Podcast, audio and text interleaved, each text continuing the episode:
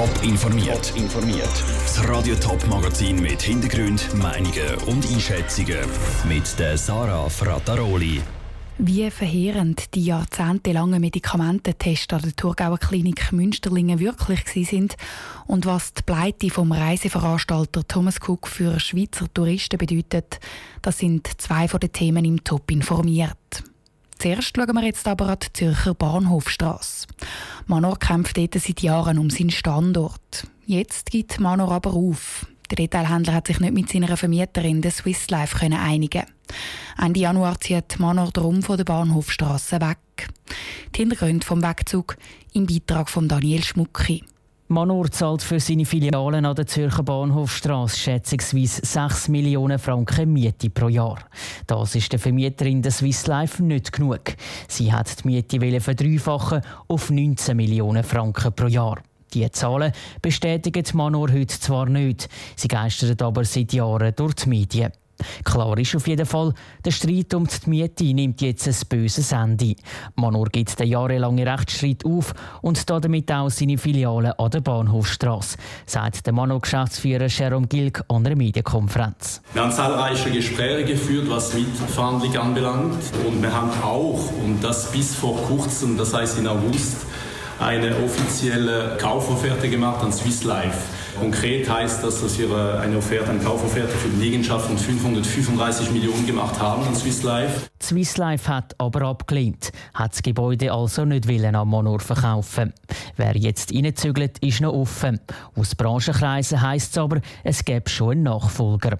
Monor sucht jetzt nach einem neuen Standort in der Zürcher Innenstadt. Kriterien sind für den Manor-Chef Jerome Gilg klar. Wir sprechen von Innenstadt, also im Zentrum.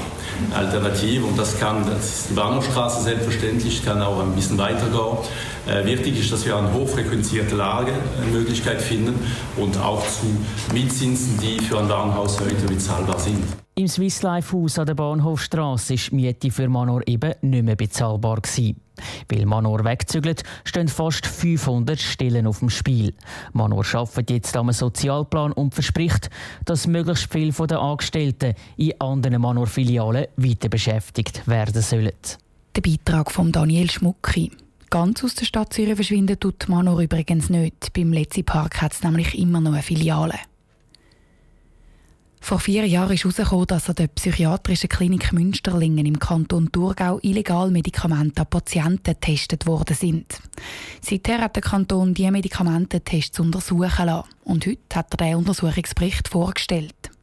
Der zeigt, mindestens 3000 Menschen sind Opfer von diesen Medikamententests Münsterlingen geworden. Niki Stettler aus der Radiotop News Redaktion. Du bist an der Präsentation von diesen Untersuchungsergebnissen dabei gewesen. Was sind denn das genau für Leute gewesen, die Opfer von diesen Medikamenten getestet worden sind? Es ist ein breites Spektrum. Äh, Kinder, Jugendliche, stationäre und ambulante Patienten, aber auch das eigene Pflegepersonal sind betroffen gewesen. Alle die haben nicht gewusst, was sie da genau schlucken dass man diesen Menschen einfach so Medikamente gegeben hat, die noch nicht einmal zugelassen sind, das schockiert heute. Es ist sogar zu mehreren Todesfällen gekommen.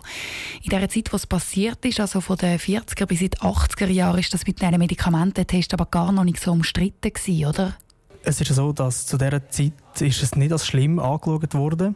Das ethische und moralische Denken hat erst nach dies nach sich entwickelt. Und aus heutiger Sicht ist es natürlich klar, dass das als unmenschlich anzuschauen ist.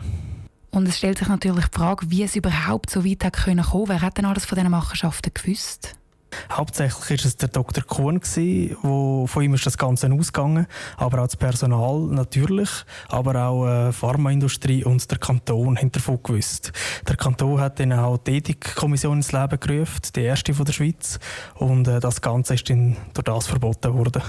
Danke, Niki Stettler, für die Einschätzungen. In unserem Top informiert am Abend am Viertel vor sechs berichten wir dann nochmal ausführlich über die Medikamententests an der Klinik Münsterlingen. Unter anderem reden wir dann mit den Forschern, die diese Tests eben in jahrelanger Sisyphus-Arbeit aus tausenden Archivdokumenten rekonstruiert haben. Seit fast 180 Jahren hat Thomas Cook Reisen verkauft. Jetzt ist Schluss. Der britische Reiseveranstalter ist pleite. Insgesamt sind 600.000 Touristen betroffen. Die britische Luftfahrtbehörde muss zehntausende Leute mit Extraflugzeugen heimholen. Auch in der Schweiz gibt es einen Haufen Betroffene. Mit was für Konsequenzen sie rechnen müssen, im Beitrag von Patrick Walter. Die Herbstferien sind vor der Tür und Menge Schweizer Familien hat Ferien mit dem Reiseveranstalter Thomas Cook oder einer deutschen Tochtergesellschaft, zum Beispiel Neckermann Reise, bucht. Und jetzt die Nachricht: Thomas Cook ist pleite. Das hat auch für Schweizer Touristen Konsequenzen, erklärte Walter Kunz vom Schweizer Reiseverband. Die, die in den nächsten zwei Tagen abreisen wollen, die können vermutlich das nicht. Oder wenn sie können und gleich am Flughafen gehen, müssen sie vielleicht damit rechnen, dass das Flugbillett oder das Hotel nochmal zahlen müssen. Das heisst, Kunden müssen ihre Reise also unter Umständen doppelt zahlen. Auf den Kosten hocken bleiben sollte aber niemand, sagte Walter Kunz weiter. Für das hat Thomas Cook nämlich eine Versicherung, die den Kunden das Geld zurückzahlt. Das ist auch gesetzlich so festgehalten. Das gilt aber nur für Leute, die mehr als eine Leistung gebucht haben, also zum Beispiel Flug und Hotel zusammen. Aber wenn das Geld zurückkommt, das ist unklar. Das ist schwierig abzuschätzen. Grundsätzlich wird das natürlich eine Masse von Forderungen haben, weil ähm, die Schweiz ist nur ein kleiner Bereich davon. Die anderen aus Deutschland, das sind natürlich andere Dimensionen und das hat durchaus dann Monate gehabt, das ist so.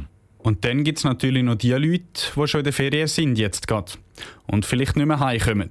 Die britische Luftfahrtbehörde will 150'000 Leute mit Extraflüger heimholen.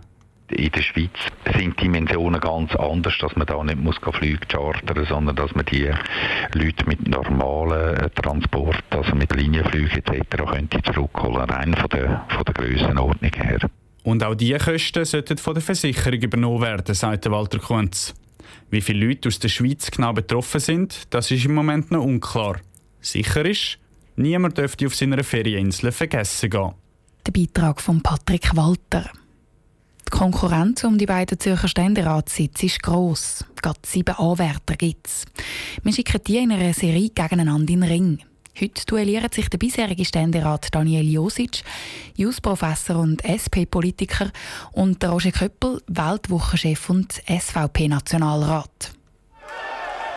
Klimawandel.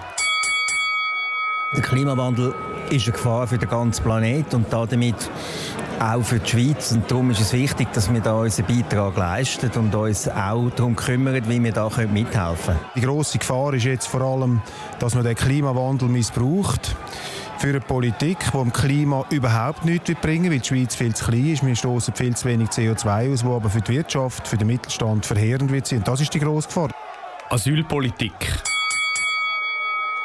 Das Asylwesen funktioniert an sich gut. Was fehlt, ist die Zusammenarbeit zwischen den Staaten international, dass man dort bessere Lösungen hätte, wie die Flüchtlinge verteilt werden international. Gigantisches Problem. Wir haben ein Asylchaos, wir haben einen Asylsalat. Äh, es wird nicht mehr unterschieden zwischen echten, an Leib und Leben bedrohten Flüchtlingen und Wirtschaftsmigranten.